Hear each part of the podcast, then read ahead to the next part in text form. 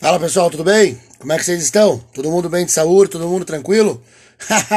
Olha lá, tô acompanhando os jogos da Copa. Pois é, 2022 veio forte aí e algumas surpresas já ocorreram, né? Derrotas da Argentina, derrota da Alemanha, Claro que a gente não fica nem um pouco triste. Eu tava torcendo para mais um perder ali dos grandes, tipo França. Mas tudo bem. Hoje vamos falar, vamos continuar das nossas curiosidades aqui das Copas. E o nosso próximo episódio seriam as Copas de 50, 54 e 58. Aquelas em que o Brasil começou a despontar como realmente uma potência do futebol. Porque nos episódios, no episódio anterior, a gente viu que o Brasil, puta, capengava no esporte, né? Mas agora vamos ver uma retomada, vamos ver o Brasil realmente crescendo. Meus queridos, como vocês sabem, essa, essa, esse, esse episódio especial aqui de Copas do Mundo, eu mudei até o jargão, né? Agora é bolada na moleira. Rola a vinheta!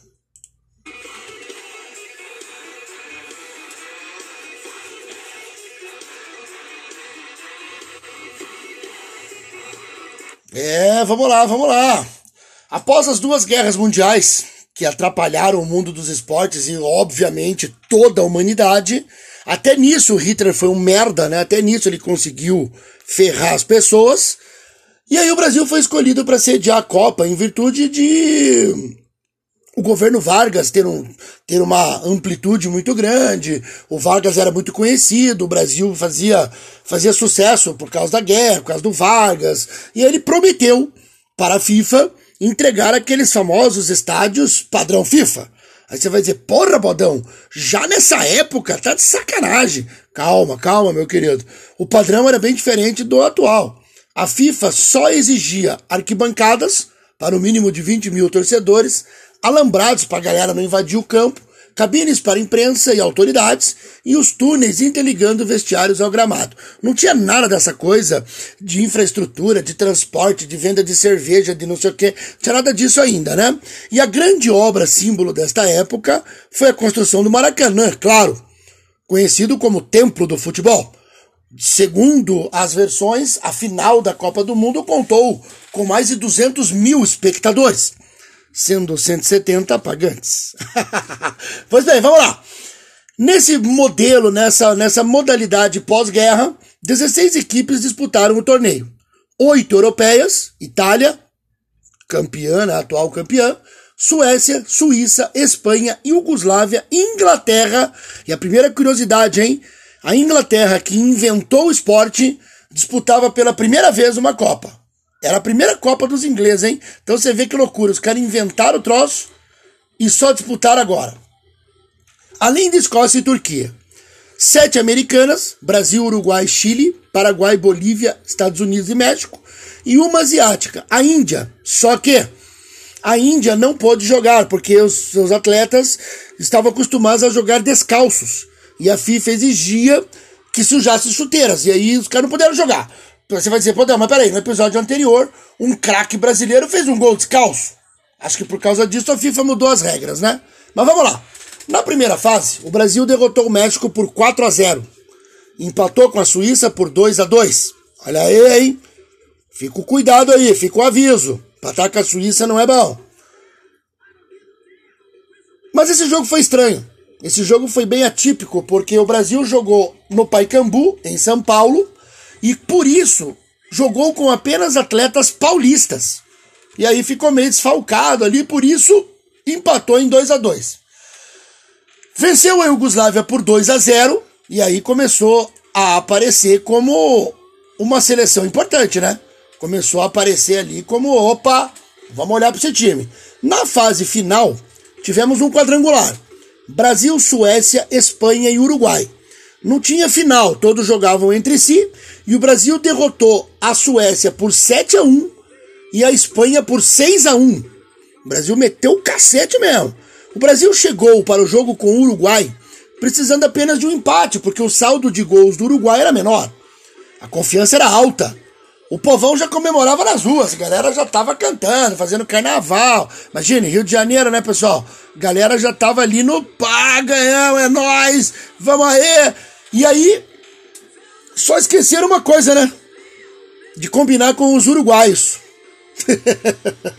esse, é, esse, é um, esse é um folclore que se fala do futebol brasileiro, que numa partida com, com a União Soviética, um técnico cobrou um jogador, dizem ter sido o Garrincha, e o técnico cobrou, falou, pô, vai lá, cara, dribla o cara, passa por ele, cruza. Ele falou, cara, tem que falar para ele deixar, tem que combinar com ele também, pô. E aí ficou esse folclore aí, ficou até hoje um, um jargão no futebol. Quando as coisas não estão dando certo, fala, pô, vamos combinar com os caras lá, caramba. O famoso maracanaço aconteceu.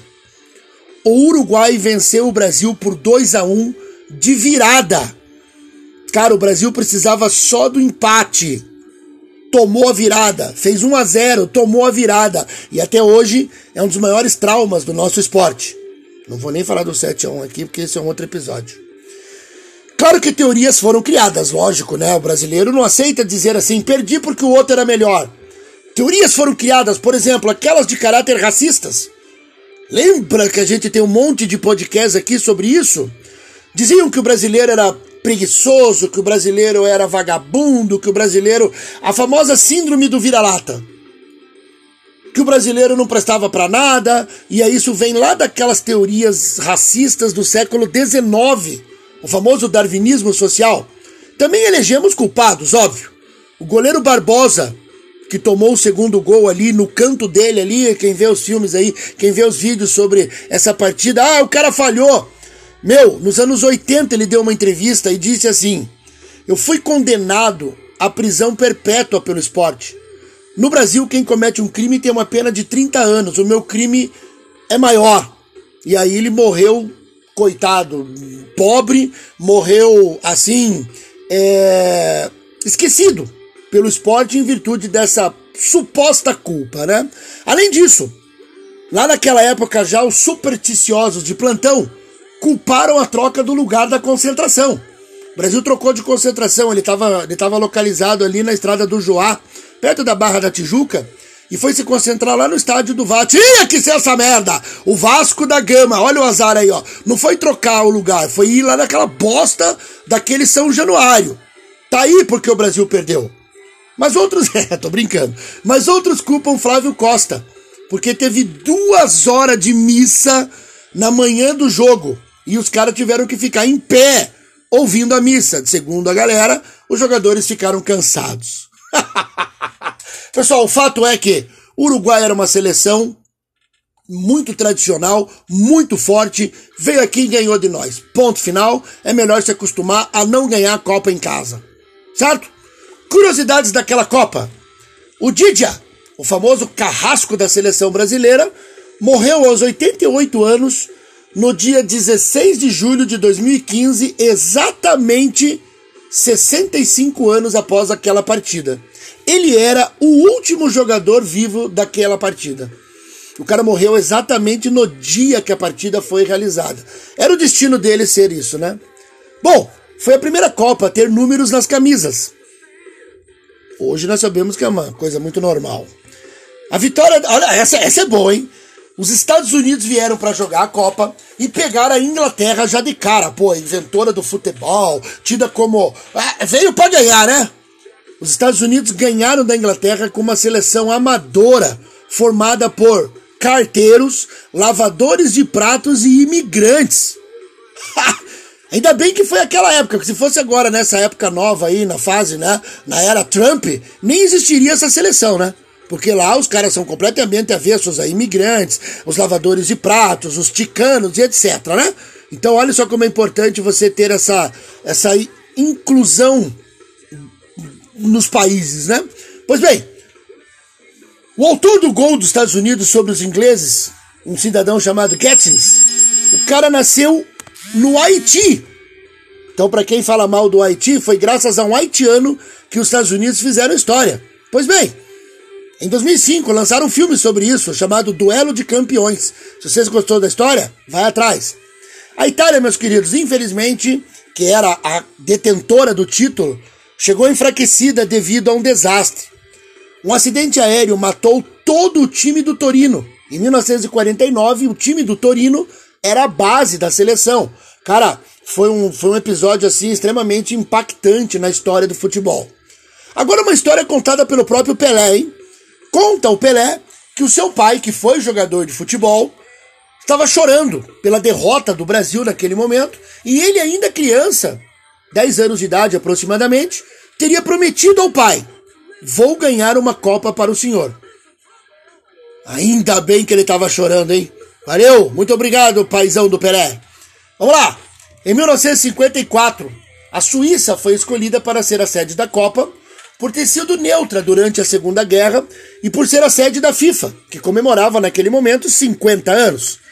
Mas quem pensa que a Suíça só é famosa pelos seus canivetes e chocolates, não, não, não, não, não, não, não, não, não. A Suíça é um paísinho bem canalha, porque durante as guerras os bancos suíços receberam depósitos de inúmeros nazistas, de inúmeros criminosos de guerra, e até hoje a Suíça é um local onde ditadores, traficantes e toda essa fauna né, de pessoas deposita seu dinheiro ali. Vira e mexe. Surgem cofres, surgem notícias de fortunas que ficaram esquecidas lá por causa de guerras. Pois bem, 16 seleções participaram desse evento, sendo delas 11 europeias: Suíça, Hungria, Áustria, Inglaterra, Alemanha Ocidental, Iugoslávia, França, Itália, Tchecoslováquia, Bélgica e Escócia. Três aqui da América: México, Brasil e Uruguai. E duas da Ásia, Turquia e a Coreia do Sul. Essa Copa foi a primeira a ser transmitida pela televisão, mas você sabe que as condições do Brasil eram estranhas. Tudo bem que o Brasil já tinha estações de televisão desde 1950, graças a um grande empresário chamado Assis Chateaubriand. Porém, ninguém quase tinha TV nas suas casas, então o que valia aqui era o famoso radinho de pilha. Além disso, começou nesta Copa a saga da amarelinha para o Brasil. Foi feito um concurso para mudar a cor do uniforme, porque diziam que o uniforme branco e azul deu azar em 1950. E aí foi escolhido a camisa amarela e o calção azul, criando a lenda sobre essa cor. A Hungria era a seleção com maior possibilidade de título. Ela já estava mais de 30 partidas sem perder e tinha um craque chamado Puskas. Vocês que acompanham futebol sabem que o gol mais bonito do ano recebe o prêmio Puskas. Esse cara era muito bom. Esse cara pode ser comparado a um Zidane, a um Cruyff, a, a um Cristiano Ronaldo. Ele era bom pra caramba. E aí, já de cara, eles deram o cartão de visitas. Já de cara, 9 a 0 na Coreia do Sul e 8 a 3 na Alemanha Ocidental. 8 a 3 na Alemanha. Os caras passaram o trator. O Brasil venceu o México por 5 a 0 e a Iugoslávia derrotou a França por 1 a 0. No jogo Brasil e Iugoslávia, bastava um empate entre os dois e eles estavam classificados. O problema é que os brasileiros não conheciam as regras do torneio e foram para cima, cara. Foram aí, vamos aí. E os iugoslavos faziam gestos aos brasileiros dizendo que o 0 a 0 estava bom para eles. Beneficiava os dois. No final do jogo, devido ao empate de 1 a 1, os brasileiros choraram, os brasileiros ficaram puta, os caras estavam indignados. E aí que eles foram entender o que estava acontecendo. Ah, cara, os brasileiros são muito burro, né? Mas vamos lá. Na fase final, o Brasil pegou a Hungria. Não deu, né? Fomos eliminados por 4 a 2. A Hungria eliminou o Uruguai pelo mesmo placar, 4 a 2, o que dava aos húngaros assim, ó. Vamos passando por cima. E chegou a final com a Alemanha. Sim, a Alemanha, que foi goleada na primeira fase. Era óbvio que a Hungria ia ganhar, era óbvio que a Hungria era o melhor futebol. Mas os alemães surpreenderam e venceram por 3 a 2 numa partida que ficou conhecida como o Milagre de Berna, pois a Alemanha perdia por 2 a 0. Nascia assim também mais uma lenda, né? De que os alemães têm que ser respeitados o tempo todo. Pois bem, curiosidades de 54. Sem falar uma palavra em inglês, francês ou alemão, os jogadores da Coreia do Sul ficavam literalmente perdidos na Suíça. Os caras não sabiam nem para onde ir. E aí recebiam ajuda de policiais suíços. Ainda bem que o povo lá é educado e deu certo, né? A Hungria revolucionou o futebol daquele momento. O esquema tático dos húngaros fazia com que o time adversário ficasse perdido, pois os atacantes não tinham posição fixa. era, digamos assim, uma pré-laranja mecânica. A gente vai falar disso nos próximos episódios em relação à seleção da Holanda. Também, a preparação dos húngaros era muito esquisita, ninguém entendia o que eles faziam. Antes do jogo, os húngaros faziam um aquecimento. Isso ninguém fazia. Então aí a gente começa a ver que fisicamente os húngaros estavam muito superiores, por isso as goleadas, né?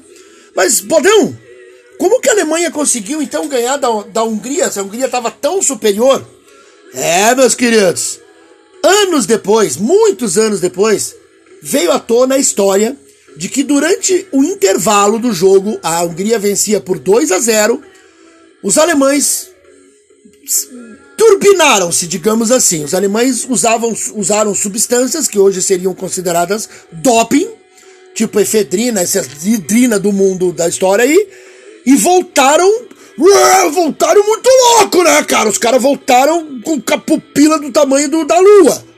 E aí ganharam da Hungria. Claro que isso fere a ética do esporte, mas na época não existia, né? Exame antidoping, essas coisas todas. Então, cara, a Alemanha ganhou drogada. Ponto final. Vamos lá. Em 58, tivemos como sede a Suécia.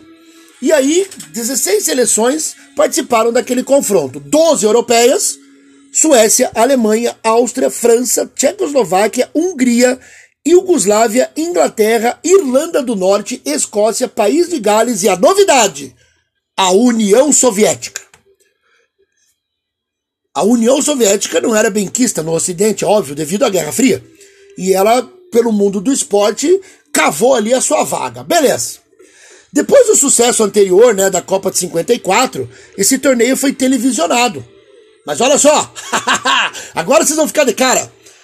Esse torneio só pôde ser televisionado para os europeus devido ao satélite Sputnik 3, que era dos soviéticos, hein?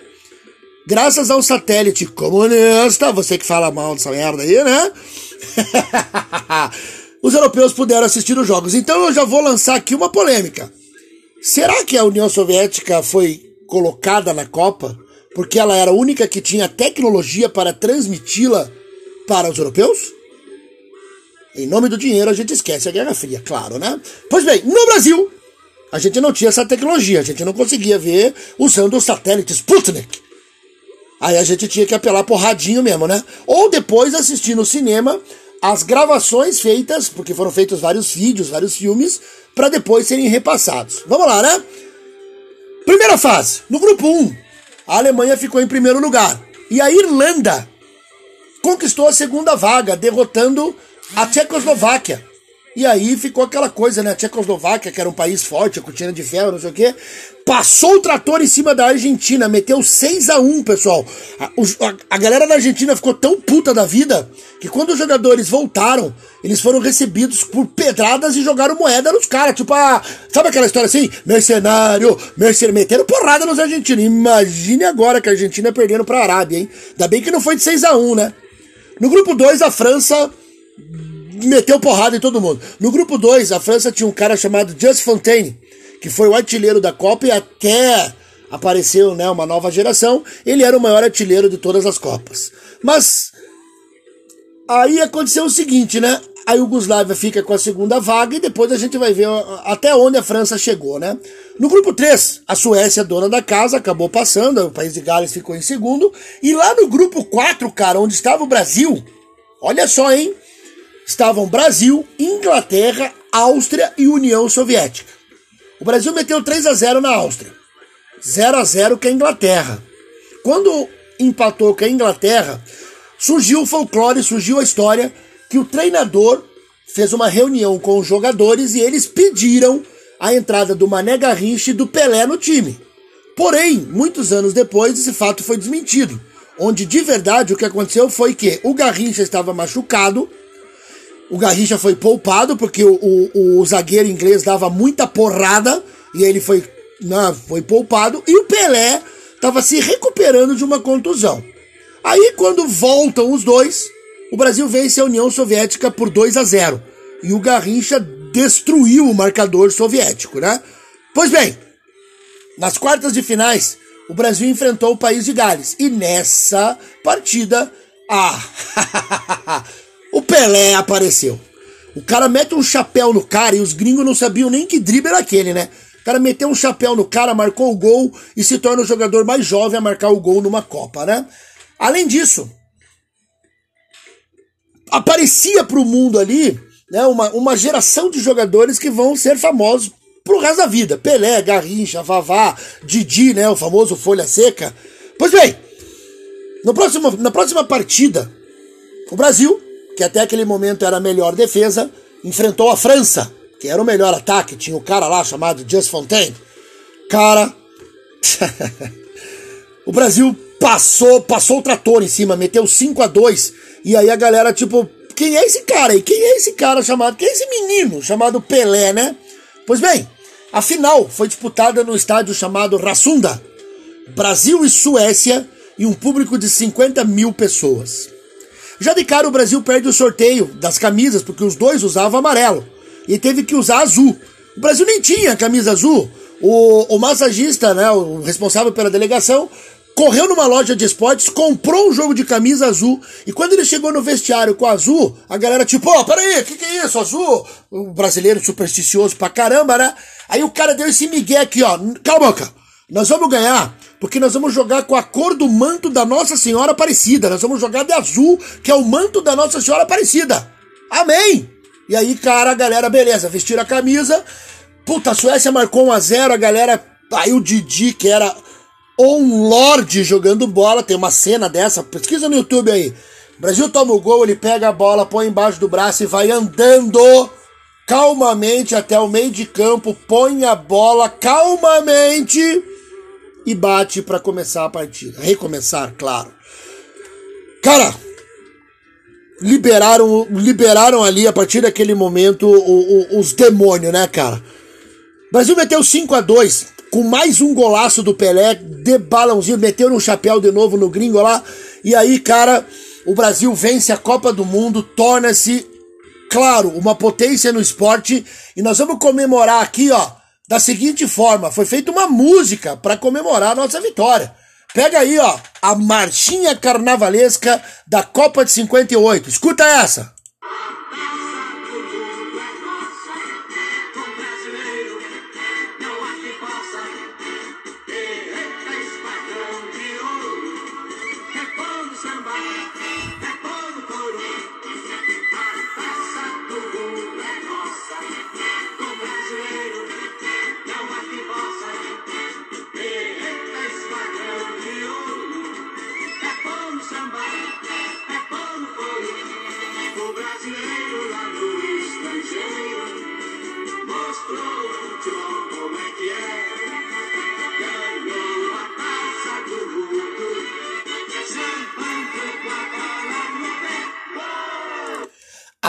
A taça do mundo é nossa. É, cara.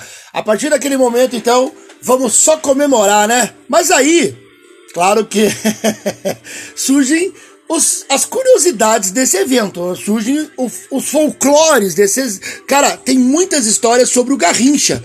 O cara é uma figura ímpar, né? E o Garrincha, conta-se né, as histórias sobre ele. Eu vou contar duas aqui, cara. Vocês vão ficar de cara. A primeira delas é assim: quando termina o jogo, e sai todo mundo comemorando, sai todo mundo chorando, se abraçando, e ele diz: Peraí, como assim? Não tem segundo turno? Que campeonato michuruca é esse? e essa outra é melhor ainda.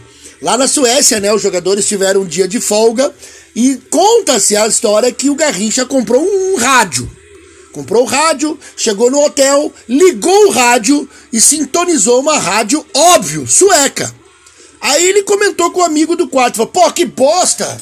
Esse rádio aqui fala inglês, eu não tô entendendo merda nenhuma. Aí o companheiro disse, cara, você que foi burro, né, cara? Você comprou um rádio que fala inglês em vez de comprar um que fala em português. Vamos fazer assim? Eu te pago metade do preço aí pra você não perder tudo, já que você não entende inglês. E o Garrincha teria vendido o rádio, puta, pela metade do preço que o rádio falava inglês.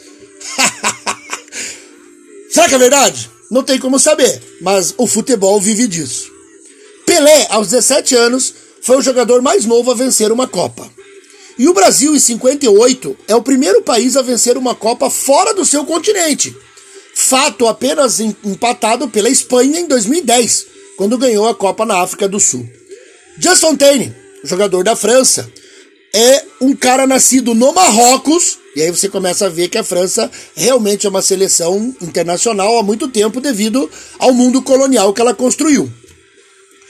Fez 13 gols e até Ronaldo Fenômeno fazer os seus 14, 15 gols e depois o artilheiro Klose da Alemanha fazer 16, se não me engano, ele era o maior artilheiro de todas as Copas. Pois bem, olha o prêmio que ele recebeu. Por ter marcado 13 gols em 58, ele ganhou um fuzil de caça. Bom, hein? Pois bem, no primeiro dia de concentração brasileira na Suécia, eles olharam lá na, na, no hotel onde eles estavam lá e tinha uma moça servindo as mesas. Cara, pensa numa moça linda. Na hora, o comandante lá da CPD falou: pode trocar, pode trocar, porque vai dar confusão isso aí. Imagina, né? Os brasileiros, tudo uns vagabundos, né? Pois bem, Na euforia da conquista, o dentista da delegação brasileira, um cara chamado Mário Trigo, tava tão louco, tava tão doidão, que ele abraçou o rei da, do rei da Suécia. Ele abraçou o rei Gustavo Adolfo e disse: Oi, King, tudo bem? o cara tá no bar, o que, que é isso? o capitão da seleção brasileira, o jogador Bellini, foi o primeiro a fazer o gesto de levantar a taça porque foi pedido aos dos fotógrafos, queriam tirar fotos com ele e tinha gente né, muito atrás pedindo para ele erguer a taça. Ele ergueu e esse ato ficou o ato mais famoso das Copas do Mundo, né?